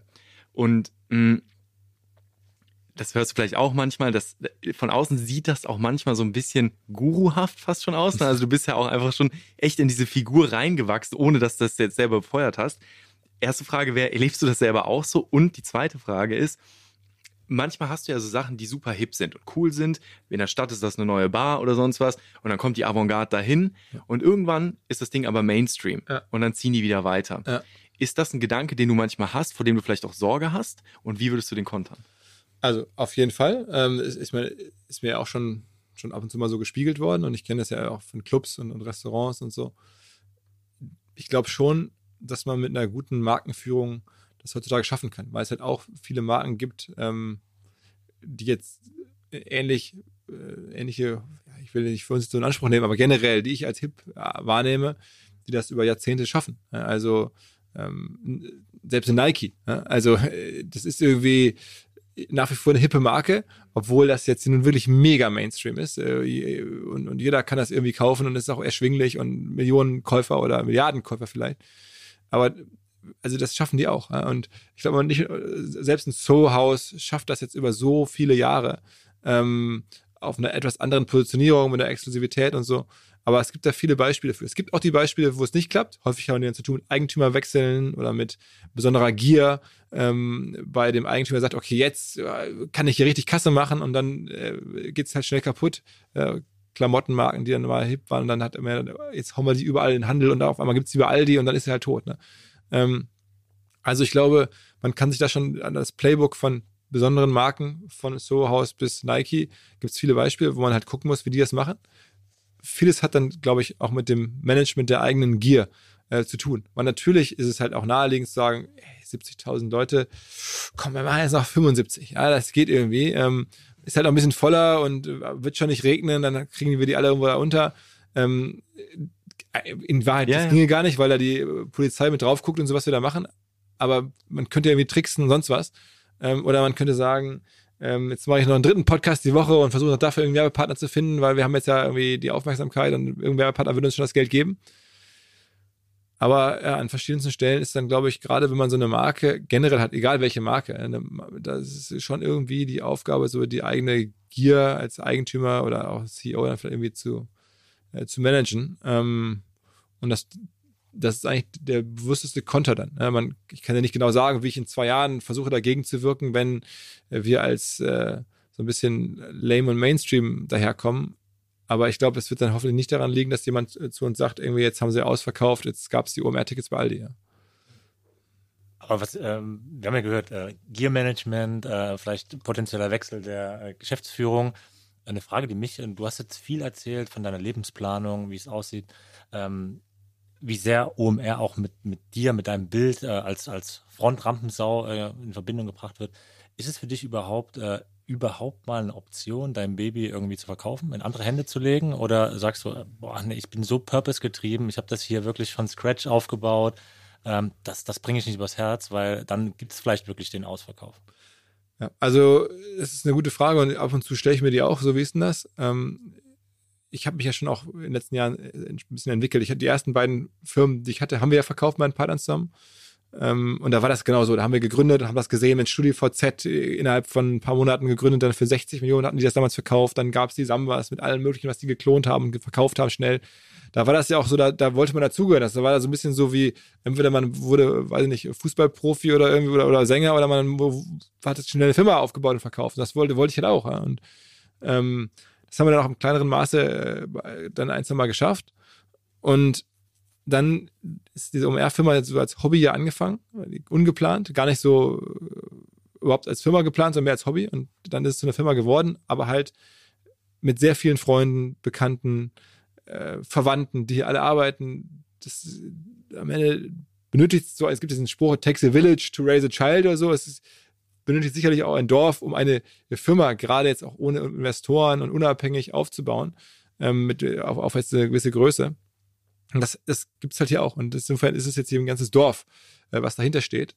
Ähm, und natürlich tue ich mich dann jetzt viel, viel schwieriger als bei den ersten Firmen. Äh, so, und deswegen ist das nicht geplant. Und ich, äh, ab und zu kommt mal einer und deutet sowas an und da halte ich mich äh, immer eher zurück und dachte, naja, müssen wir jetzt nicht drüber reden oder ist eigentlich kein Thema oder ähm, gleichzeitig, vielleicht gibt es den Moment, wo das sinnvoll ist. Ne? Und ich habe total Sorge, jetzt in der Öffentlichkeit zu sagen, würde ich niemals tun. Äh, ist ähnlich auch wieder wie beim Fußball, wo dann auf einmal kommt dann doch, spielst eine starke Saison, dann kommt einer um die Ecke und sagt, ich biete dir jetzt das. Und dann denkst du dir, die, die Fans, denen wäre es eh egal auf einmal. Ähm, und es gibt ein Szenario, wo du sagst, okay, und so viel Geld, das könnte jeder verstehen. Kann es so ein Szenario eines Tages für mich geben? Wahrscheinlich schon. Ich kenne es nicht, es gibt es nicht aktuell, aber es könnte es geben. Deswegen es mag so sein. Ich würde dann hoffentlich auch alles fair verteilen und viele Leute daran teilhaben lassen. Ähm, aber im Moment ist kein, kein, kein Szenario. Aber an Projekten wird es nicht mangeln. Also da habe ich gar keine. Nö, da würde man schon was Neues machen. So, das das habe ich ja gerade gesagt. Ich würde schon irgendwie dann hoffentlich äh, ein neues Projekt finden, nicht sofort. Ich hätte tatsächlich, worauf ich mal Lust hätte, wäre auch mal ein halbes Jahr oder so durch die Welt zu ditchen und keine Termine im Sinne von, ja, kommt wieder ein Event, da muss ein Podcast an den Start kommen da muss ich irgendwo äh, zu einem Kunden. Also so, so, so, wie ich mir das vorstelle, wenn man als Sportler seine Karriere beendet, dann hat man ja auch erstmal Zeit. Dann überlegt man sich mal, was mache ich jetzt? Und dann geht man irgendwo mal hospitieren. Und ähm, ich habe jetzt zum Beispiel einen Kumpel, der hat einen ganz anderen Kontext, aber auch ein Unternehmer, der hat eine kleinere Firma auch verkauft und überlegt jetzt nochmal zurück in den Sport zu gehen. Auch ein Riesensportfan, hat jetzt hospitiert selber, obwohl er gar keinen Sportbackground hat, aber trotzdem im, Fußball da irgendwie A-Jugend von Leipzig war er mit auf dem Platz und dann war er dabei irgendwelchen European Football League Teams mit dabei und ditchst du durch die Welt, ohne jetzt konkret was zu haben. Ähm, aber so ein bisschen zu gucken und, und mal hier und da reinschnuppern. Und da hätte ich auch schon mal Spaß dran, muss ich sagen. Also das, das geht jetzt gerade nicht und das wird wahrscheinlich die nächsten Jahre auch nicht möglich sein. Man kann halt im Leben nicht alles haben, aber das nicht um den Preis, dass dann die Firma weg ist und dann irgendwie anders hier, weiß Gott, für Entscheidungen trifft. Ähm, das ist der Preis dann zu hoch. Aber generell, wenn du mich fragst, worauf hätte ich Bock, das mal ein halbes Jahr zu haben und ich überlege auch ein bisschen, wie, wie kann ich eine Struktur schaffen, sodass ich hier, die Firma läuft normal weiter und ich bin einfach ein halbes Jahr tatsächlich wirklich und stehe dann irgendwo auf dem Trainingsplatz und gucke mir auch nochmal ein Jugendspiel beim Fußball um, um, um 15 Uhr an einem normalen Werktag und hänge nicht irgendwo rund um OMR-Themen rum. Das ist, äh, wäre die nächste Frage gewesen, die mich, du weißt es ja immer als ja. selber Familie interessiert mich schon und äh, ist total inspirierend. Ähm, aber du hast selber drei Kids, glaube ich. Mhm. Ähm, wie, wie kriegst du das unter einen Hut? Wie, wie, wie ist das? Also gibt es überhaupt die Möglichkeit, da ja, schon versucht, mal ähm, man kann ja als Unternehmer schon auch viel kombinieren. Ne? Also oder unternehmerisch tätig kannst du ja auch von zu Hause mal arbeiten oder dir die Sachen so legen oder die Kinder mitnehmen oder natürlich auch die, die Beziehung zur Frau so, so ist ja auch so dann, dass wir das irgendwie uns absprechen, wie wir es machen. Ähm, also es ist schon möglich. Ich, ich fahre jetzt auch kein, glaube ich, absurdes Pensum. Also ich, da hoffe ich schon, ähm, ein paar Sachen in den letzten Jahren gelernt zu haben in Richtung des eher strategisch Arbeitenden, als es jetzt wirklich alles operativ mache. Ich habe manchmal denke ich auch so, ob ich nicht auch noch den Podcast selber schneiden könnte, dann könnte ich es vielleicht noch anders machen. Dann, aber da habe ich schon verstanden, das macht keinen Sinn. Das können andere Leute besser. Ähm, und auch jetzt irgendwie noch zu sagen, äh, hier die letzte Software-Review-Kampagne ähm, zu, zu starten, das können Leute besser. Das lasse ich dann auch Leute machen und versuche dann halt ein bisschen die Zeit zu nutzen, dann auch mal nach Hause zu fahren oder, oder irgendwie die Kinder kommen mir vorbei oder sowas. Jeder, der Dinge öffentlich macht, kreiert ähm, und Dinge entwickelt, der steht ja auch automatisch mhm. offen für Kritik mhm. da. Sondern, ähm, und sicherlich gab es einen Haufen Momente, in denen auch du schon angeschossen wurdest. Ähm, wir haben uns natürlich vorbereitet. Es gab unterschiedliche Momente. Ähm, Partybetrüger des Jahres. Genau, genau, wie der Erbschleicher 3000. Nein, nein, Quatsch. Ähm, aber einer dieser Fälle, wo es zumindest gemischte ähm, Reaktionen gab, war das Thema mit Luisa Neubauer. Mhm. Ja. Und da gab es eben dieses Interview, und ohne jetzt darauf einzugehen, was uns total interessiert hat, ist, wenn du sagst, auf der einen Seite tut es natürlich gut, auch mal ein Lob zu bekommen und in der Community vielleicht für einen guten Podcast gefeiert zu werden. Was passiert bei dir, wenn du vielleicht auch mal scharf angeschossen wirst? Was geht in dir vor? Wie gehst du damit um? Ähm, also es ist, glaube ich, in den Fällen, wo das bislang passiert ist, schon, dass ich mich auch frage, was halte ich davon selber? Also bei der Luisa Neubauer, da geht es ja, um, dass ich ein Interview gemacht habe, das viele Leute nicht gefallen hat, weil ich ihr auch die Fragen gestellt habe, die ich für richtig empfunden habe auf der Bühne. Ich hatte sie auch ganz bewusst zu uns eingeladen, die hat dann einen Vortrag gemacht, den ich klasse fand, der wahnsinnig gut angekommen ist. Ähm, und dann hatte ich halt nicht unübliche Fragen gestellt, aber es hat trotzdem Leuten ähm, nicht gefallen. Und dann haben die das da zum Ausdruck gebracht und da kommentiert und, und auch beleidigend zum Teil. Aber das hat mich, das fand ich echt, ich gedacht, okay, so ist also die Welt heute. Das ist also so. Das, das weiß ich aus der Beobachtung von anderen. Aber das war für mich okay, weil ich hatte das Gefühl, ich habe da eigentlich nichts falsch gemacht. Ähm, ich hab, kann dafür, das, dafür stehen, was da passiert ist. Und dann war das irgendwie ähm, für mich äh, okay. Ähm, gleichzeitig ähm, gibt es andere Momente, da war ich dann äh, also vielleicht ein bisschen unsicherer darüber, ob, ob da was falsch gemacht habe. Also ich bin eigentlich eher fast angreifbarer, wenn man jetzt sagt, okay, warum sind die Getränkepreise bei OMR so hoch? Ist nicht OMR viel zu gierig? Ähm, warum kostet ein Glas Wein 11 Euro? Ähm, äh, das Feedback dazu war viel geringer, aber es hat mich persönlich mehr angefasst, als jetzt das zu Lisa Neubau, weil bei, bei den Wein, da war ich selber der Meinung, das haben wir wahrscheinlich nicht gut gemacht. Da hätten wir wahrscheinlich ähm, das Glas nicht so voll machen sollen, sondern lieber halb voll und dann auch den Preis runter. Ähm, dann wäre der Preis am Ende mit den Kosten, das, also für uns das gleiche gewesen, wir hätten dann weniger ausgeschenkt. Aber es hätte eine andere Signalwirkung gehabt. Ähm, oder da habe ich mir auch gefragt, waren wir da wirklich, war das schlau, so diese Preise so anzusetzen? Wir, wir verdienen an dem gesamten Catering bei OMR kein Geld, weil das einfach sehr, sehr teuer ist und auch gute Produkte. Aber dann hätte man vielleicht hingehen müssen, aber dann nehmen wir halt günstigeren Wein, einfach um diesen Fehler nicht zu machen, dass die Leute denken, okay, hier, die, die gucken nur aufs Event und verstehen die Hintergründe nicht äh, und, und die Kosten sind sehr schwer äh, zu, zu begreifen und sagen dann, okay, 11 Euro für ein Glas Wein ist einfach per se Rip-Off. Und das kann ich auch verstehen. Äh, das würde ich vielleicht auch denken, wenn ich jetzt nicht aus der Branche käme und woanders stehen würde und sagen, was soll das? Ähm, und da habe ich gedacht, okay, das war dumm von uns und ähm, das hat mich dann äh, mehr beschäftigt so und, und also die, die größte Exposure, die ich wahrscheinlich jemals hatte, war ich mal wirklich Partybetrüger des Jahres war äh, auf der Bildzeitung. Äh, ich samstags nachmittags auf dem Sofa irgendwie Fußball geguckt und dann rief mich Leute an und so, was ist denn bei dir los? Ich so, was ist denn los? Und dann bin ich auf äh, Bild.eg und da stand da groß mein Gesicht, Partybetrüger des Jahres, weil ich ein paar Wochen vorher ähm, auf einer Branchenparty ähm, den DJ angekündigt hatte und dann kam nicht der echte DJ, sondern es kam dann aus Spaß, weil wir der echt nicht bekommen konnten, lange Geschichte, kam mir anders. Äh, und dann hat, äh, hatten wir trotzdem hohe Preise für die Party, weil das die Firmen bezahlt haben und kein Mensch kam wegen der Acts, sondern alle wollten zum Networking dahin kommen. Na, jedenfalls sah ich dabei ähm, dann nicht gut aus. Ähm, haben wir unclever gemacht, habe mich auch für entschuldigt. Ähm, äh, trotzdem habe ich da auch gemerkt, wie das dann außer jeglicher Proportion war. Ne? Das ist eine, eine Branchenparty irgendwo mit ein paar hundert Leuten auf einmal Bildschlagzelle äh, war. Ähm, das hat mich schon irgendwie, da hatte ich schon echt viel Exposure und ich hatte schon auch irgendwie einen Fehler gemacht. Und gleichzeitig ähm, fühlte ich auch, dass es schon ein bisschen ungerecht dargestellt war. Ähm, insofern ganz kalt lassen tut es mich dann nicht, wenn das Exposure so groß ist. Also, aber ich kann mir nur, ich kann nur ahnen, wie es anderen Leuten geht, die auf Bild oder auf großen äh, Fernsehshows irgendwie äh, zerrissen werden. Habe ich noch nicht so erlebt, aber ich glaube, insofern gibt es zwei Einflussfaktoren. Das eine ist die Frage, hat man selber was ähm, falsch gemacht? Ähm, und darüber ärgert man sich dann selbst am meisten. Also siehe jetzt äh, Getränkepreise.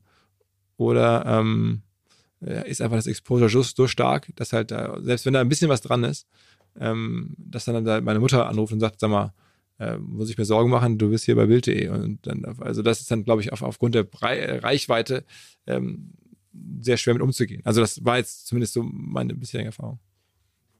Wo, eine Frage noch, wo, woher nimmst du diesen super stabilen Kompass, dass du zum Beispiel in so einem Moment mh, hm, so schnell in dieses Gefühl kommst, so, Moment, lass mich mal gerade selber schauen, bin ich damit okay oder nicht? Bin ich okay mit? Passt auch. Tja, also ähm, ich kann es dir gar nicht genau sagen. Ich habe da nie so drüber nachgedacht, sondern äh, guckst dich das ja nüchtern an und äh, ich versuche das dann halt auch. Ja, Mann, Mann, du sagst das so, äh, Mann. Ich glaube nicht, dass das unbedingt Mann ist. Ich glaube, viele werden da auch unsicherer in diesem Moment. Ne? Also vielleicht liegt es tatsächlich jetzt bei so Medienfragen daran, daran, dass ich jetzt ja auch schon sehr viele Jahre selber Medien verfolge. Ich bin ja wirklich sehr medieninteressiert, kann man sagen, seit, seit ich 14, 15, 16 bin und, und Lokalsport und äh, äh, dann Radio Essen und Verlagshaus und diese Mechaniken auch sehr gut kenne. Und eigentlich, also bei YouTube habe ich die ganzen negativen Kommentare auch ein bisschen überrascht.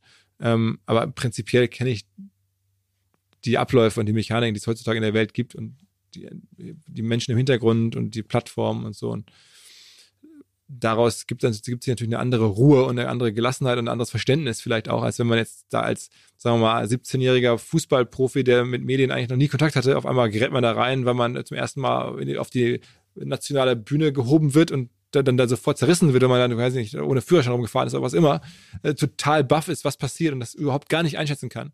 Ähm, dann kann ich schon verstehen, dass, dass auch andere äh, Fragen sich stellen, dass man andere Unsicherheiten hat, als wenn ich jetzt als Medienprofi diese Abläufe halt ganz gut kenne. Und ähm, also auf deine Frage, mm, ja, ja. ich glaube, es liegt daran, und, dass ich halt, ja, das jetzt schon auch eine Weile beobachte.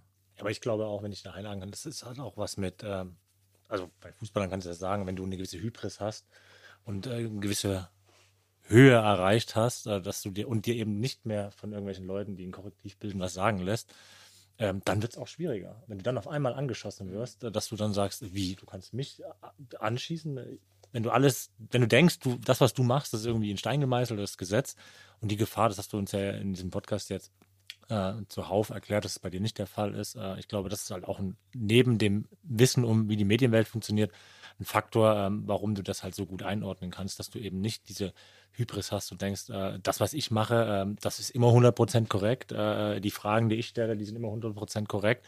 Und ähm, das ist, glaube ich, das sind die zwei entscheidenden Dinge. Hast du nie ein Risiko bei dir, dass du das Gefühl hast, die Motivationslage könnte sich ändern von diesem geilen Interesse, dieser natürlichen Aufmerksamkeit am Leben und daraus irgendwie auch Ideen zu generieren, die du auch umsetzt, hin zu so einer etwas ja, unreineren Motivationen, sei es eben finanzieller Natur oder sonst irgendwas. Habe ich ja auch. Also ich meine, man muss sagen, finanzielle Motive hatte ich ja am Anfang meiner, meiner äh, ganz klar. Also das, das will ich gar nicht äh, verleugnen. Also ich habe ja BWL studiert irgendwie äh, und bin dann in die Medien gegangen. Am Ende nicht als Journalist, sondern was ich ursprünglich ja vorhatte, sondern auch als auf die, auf die kaufmännische Seite, weil das mir wirtschaftlich attraktiver erschien. Hab dann irgendwie gesehen, wie das da läuft mit StudioVZ und dann sind da gleichaltrige Leute damals, äh, die ich ja sogar gesehen habe, wie die ihr StudioVZ an den Verlag verkaufen wollten, bei dem ich damals gearbeitet habe. Ähm, und habe dann da mit am Tisch gesessen mit Krawatte und meinem H&M-Anzug. Ähm, und die kamen da rein und sagten mir, hier, so Firma könnt ihr ja kaufen für 60 Millionen. Ich saß da mit am Tisch, als ich, weil ich Assi war. Ne? Beim, beim, beim, mein Chef hat dann das damals nicht gemacht, aber ein anderer Kollege hat es dann ja die Firma dann gekauft. Ähm, und ich äh, es beobachtet, dachte mir, krass, krass. Also das, ich will auch lieber auf die andere Seite. Ich würde auch gerne mal irgendwem sowas anbieten können und da mit diesem Selbstbewusstsein was Geiles gebaut zu haben und sagen, hier 60 Millionen oder so. Ne? Ähm, und das, also das, das, das, also eine wirtschaftliche Ader, die, die habe ich natürlich. Also das wäre jetzt äh, total äh, unlauter, die, die zu verneinen. Also das, und ich weiß auch, dass man mit, mit, mit Geld halt Dinge bewegen kann. Und das, da habe ich auch Spaß dran zu sagen, natürlich müssen wir auch Geld verdienen, ob es jetzt die Getränkepreise sind oder ob es die, aber generell Eintritt zu nehmen, da die, die Flächen zu verkaufen und damit auch irgendwo einen Gewinn zu erzielen, das ist mir schon auch wichtig, weil damit weiß ich, dann kann ich halt neue Sachen ausprobieren, machen ähm, gestalten, Leute mitnehmen, aber selber auch nach meinem, nach meinem egoistischen Motiven, was mir, was mir wichtig ist und so auch dann machen. Ähm, insofern mit allen Vor- und Nachteilen, das habe ich schon, aber vielleicht ist es jetzt nicht das der allergrößte Kern. Ne? Also, es steht immer eine Kreation dahinter, also der Wunsch nach irgendwie Zeug machen und die Möglichkeit haben, cool. Da bin ich jetzt auch Gott sei Dank reingekommen, weil ja, weil jetzt in der früheren Phase sich die Sachen gut ent entwickelt haben und ich hatte schon mal eine gewisse einen wirtschaftlichen Erfolg, dann wird es ja auch einfacher, sich darauf zu fokussieren. Ne? Ähm, äh, genau, und mein Ehrgeiz ist jetzt nicht so krass ausgebildet, dass ich jetzt sage, ich würde jetzt schon auch gerne Milliardär werden. Also das habe ich nicht. Ja? Ähm, also insofern ist es ja auch eine Frage des, des Ehrgeizes vielleicht, aber er ist schon da, aber ist jetzt vielleicht nicht so, so dominant und ich habe jetzt Gott sei Dank die Chance, auf einer gewissen sicheren Basis auch kreativere, inhaltlichere Sachen zu machen. Und da, da fühle ich mich jetzt wohl. Also jetzt, jemand sagt, du könntest auch morgen noch eine Reinigungsfirma übernehmen und dann irgendwie da irgendwie Vollgas geben. Ich sage, ja, pff, okay, ja, aber Das ist, ähm, äh, genau, ja, dann würde ich mir vielleicht mal angucken. Also, so, das, also kenne ich mich gar nicht mit aus dem Reinigungsbusiness, aber lass mal gucken. Kann man das dann irgendwie attraktiv gestalten? Aber es würde jetzt, ähm, wäre jetzt nicht mein erster Impuls zu sagen, ich brauche jetzt noch drei Reinigungsfirmen. Vielleicht warte, noch zurückgehen. Äh, Du hast ja gesagt, du hast bei zwei Verlagshäusern gelernt, äh, bist dann auf die andere Seite gegangen. Lass uns mal davor schauen. Wie warst du als Jugendlicher? Wie wird man Philipp Westermeier? warst du da so ein Vollstreber, keine Ahnung, Nee, äh, ich war- so, ich war ziemlich, so äh, la normal. Christian Lindner, ne? Probleme sind dornige Chancen. Also, Das Video ist echt ein Problem. Ja, man- das können wir vielleicht unten reinstellen, oder? Bitte nicht, bitte nicht. Doch, Das komm. Video- Das assoziieren, Video ist ein. Problem. Doch, das stellen wir unten rein. Also ich, ich kenne es auch ähm, und finde es peinlich. Ähm, äh, also ich äh, ma- kann zu Herrn Linder heutzutage wirklich gar nichts sagen und der hat sicherlich auch viele richtige Ansichten. Ähm, aber dieses Video ist einfach, so war ich nicht. Und ähm, äh, da bin ich ja stolz darauf, dass ich so nicht war. Also äh, ich war, am Ende war ich viel durchschnittlicher. Also auch wenn das vielleicht langweilig, der war ja schon scheinbar dann ein spezieller Typ, ähm, äh, irgendwo herausragend so. Auf eine, aber ich war das so nicht. Also ich war ähm, ja, der ein recht normaler äh, Schüler, war in den Sachen, die ich so gemacht habe, auch echt nicht besonders. Also beim Skateboardfahren früher habe ich dann eher nachher irgendwann die Fotos gemacht, weil ich selber nicht gut genug fahren konnte. Ähm, oder beim, beim, also diesen Aktivitäten als Jugendlicher, ich war so dabei. Ich, ich glaube nicht, dass jetzt Leute sagen, ey, der, der Typ war ja richtig krass, ähm, damals schon. Oder der war irgendwie so, ich hatte ein großes soziales Netzwerk, man, ich glaube, viele kannten mich und wir, ich hatte da irgendwie meine, eine, eine gute Zeit und habe auch die Abschlussreden gehalten hier und da, weil man einfach so sozial integriert war. Ähm, oder weil ich das so war. Aber ich habe jetzt nie da jetzt besonders, denke ich, also dass man dachte, okay, der, also es gibt ein paar Freunde, von wo ich denke, ah, die hätten irgendwas Besonderes bauen, war damals so meine Erwartung, weil die damals schon so auffällig waren, haben dann immer äh, anderen Style geprägt und haben ohne Probleme, ohne Angst herausgeragt, haben dann da irgendwie mit Birkenstocks rumgelaufen mit, mit 14, wo alle coole Sneakers anhatten und so. Ich war dann auch der Typ, der mit irgendwelchen Sneakers rumlief und jetzt niemals gewagt hätte, da so jetzt mit, mit nicht Sandalen aufzutreten oder keine Ahnung. Ich bin nicht krass aufgetreten. Ich bin so recht normal unterwegs. Hast du sowas wie so eine Guilty Pleasure? Was bestimmt kannst du dir? Ähm, naja, also Sport gucken, find, äh, Sport live gucken auch. ist nichts sich gönnen. Komm. Ja, ja, ja, also ich weiß schon bei Roland Garros und, und auf dem Fall mit meinen Kumpels da nach England oder nach Spanien und dann gucken wir da irgendwie, machen wir so ein bisschen so Groundhopping, Fußball im Stadion. Ähm, oder halt jetzt, wird, äh, jetzt äh, Super Bowl war ich jetzt, äh, solche Sachen halt, ne, so, so äh, besondere Ereignisse dann mal irgendwie ansteuern.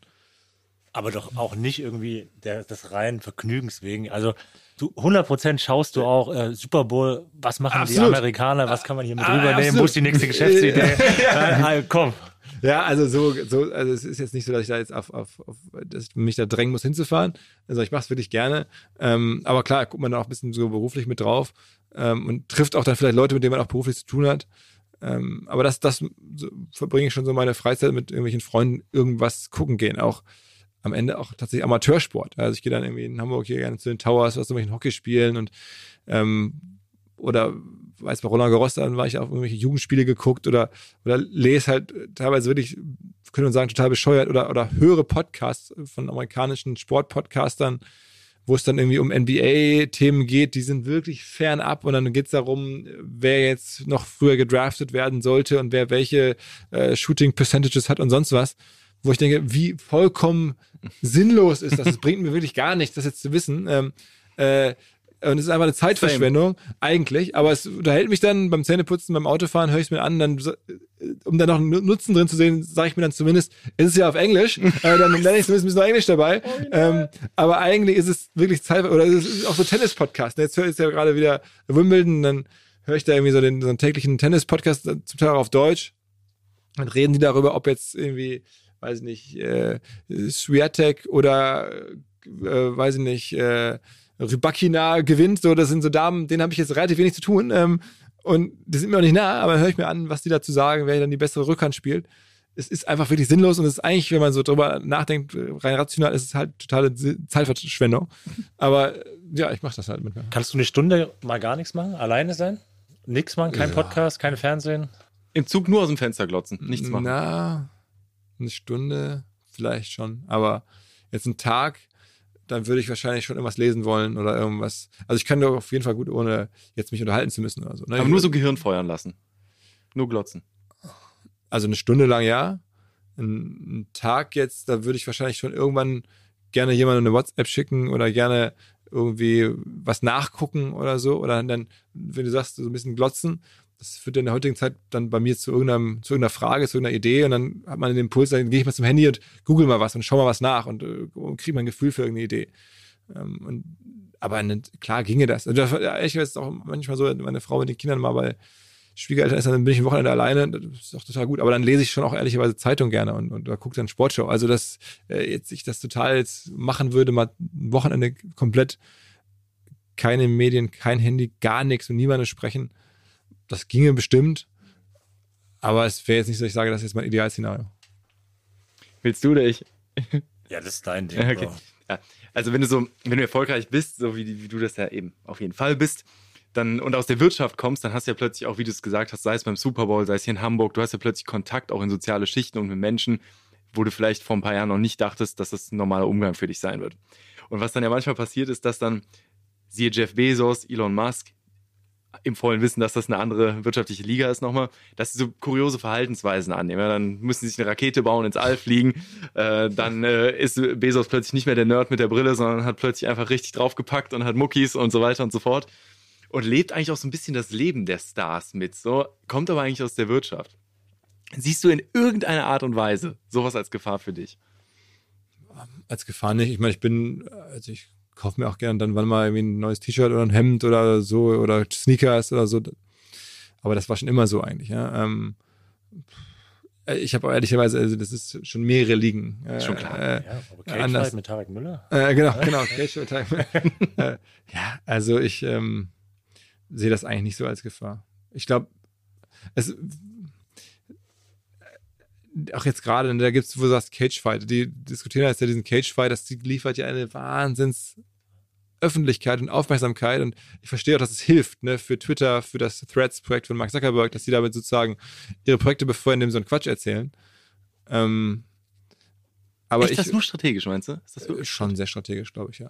Aber irgendwann wird es ja auch peinlich. Also ja, aber solange die Nutzerzahlen steigen und Menschen da irgendwie das interessant finden und dann auf sich Ne- Netzwerken anmelden und so, ähm, bringt das denen ja auch was. Also ich, so wäre meine Analyse des Ganzen. Aber also sowas möchte ich nicht machen müssen. Also ich könnte mir, also ich finde es schon besser, dann tatsächlich im Hintergrund zu arbeiten.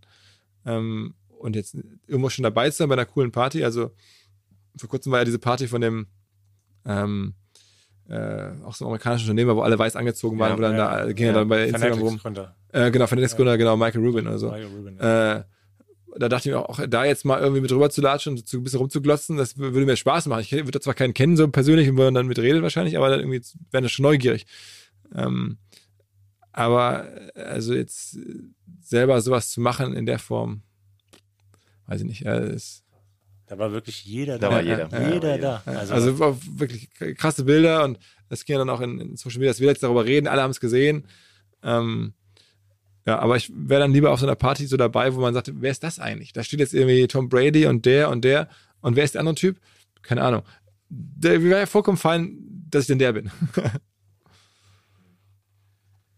ja, also ich glaube, wie, also ich für meine Sachen bin durch. Ähm, ich habe die Folge total genossen. Also Philipp, vielen Dank. Ähm, ich hoffe, es war für dich okay. Äh, Absolut, Ne, da mal absolut. die, die harten Zahlen und Fakten wegzulassen. ne?